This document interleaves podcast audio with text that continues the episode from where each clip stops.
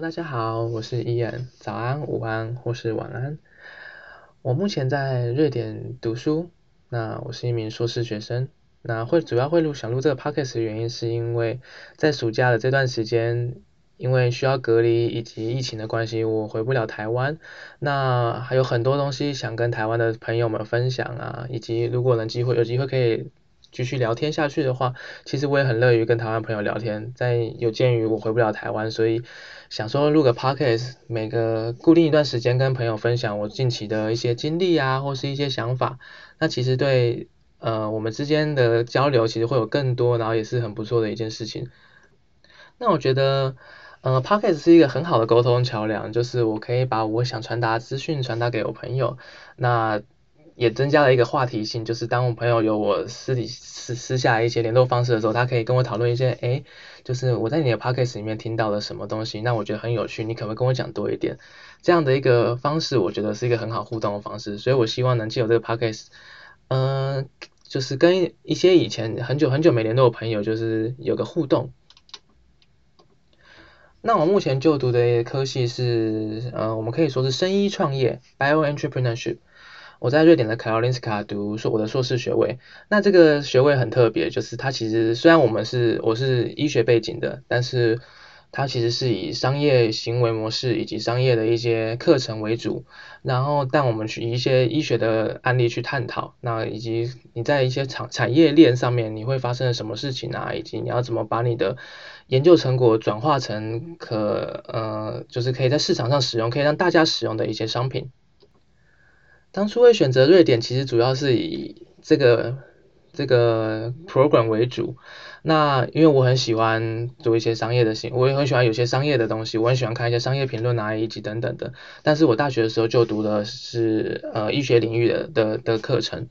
所以并没有太多与商业相关的内容。那我当时其实的确也是挺纠结的，毕竟我在硕士学位的时候也是有机会可以选择继续往科学研究的领域发展，但是我舍弃了那个方面，回来来到了商业的，就是 business 的的领域。那我相信瑞典对大家而言也是一个大家都听过，但是却不太熟悉的陌生国家，就是你可能听过 IKEA。你可能听过鲱鱼罐头，你可能知道啊，它是北欧，可能福利很好，但是你实际上不太知道瑞典人究竟是什么样的个性啊，或是你在瑞典会遇到一些什么样有趣的事情。所以综合以上的几点呢，就是除了生命科学、医疗行业以外，还有我自己也很喜欢创业的一些生态，以及我自己目前工作也是跟创业相关的。那这些种种种种，我都希望能分享给我的朋友，让大家有个讨论的空间，然后大家可以知道国外的一些资讯。因为我就在想，如果当时我出国前能听到一些关于当地，就是我当时刚来瑞典前知道那些瑞典的资讯的话，我觉得是很有帮助的，以及对未来的发展，以及你等你来以后不会这么的担心。毕竟一个人在国外，其实还是有很多很多的事情是需要。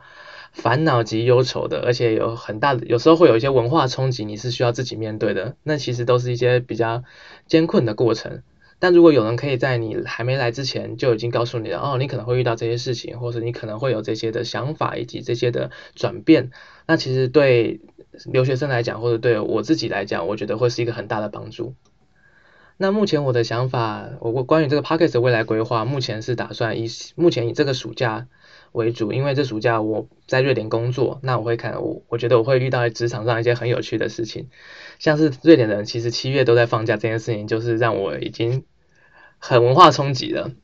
那会大概会以一周一次的方式为主，去跟去分享一些特定的主题。那未来我也会在呃标题上放上我想分享的主题究竟会是什么，以及这个内容你如果你有兴趣的话，你可以。就是订阅我的我的 podcast，然后如果你看到那个标题是你有兴趣的，可能是生生物，可能是商业，可能是创业，可能是在瑞典的一些异国生活等等，以及我个人的一些想法等等等等。如果你有兴趣的话，都欢迎来继续呃听完以后跟我讨论。那这是一个简短的开头。那如果你们有什么想要听的，或者有什么好奇关于瑞典、关于我的背景好奇的部分呢，都欢迎私信我，或者欢迎就是。呃，我会我会把我的 email 留在就是简介的地方。那都欢迎跟我联络。那如果我觉得你的题目嗯是值得一谈的，或者是我觉得很有趣，那我就会来录一集 podcast 跟你讨论，我跟大家来分享我我自己的见解以及我在这边的呃看到的种种事情。那第一集就先这样子啦，就是做一个 overview，告诉大家，嗯，我开始了这个频道，那也欢迎大家订阅，随时 follow 我的资讯。那就这样啦，大家再见，再一次早安、午安或是晚安。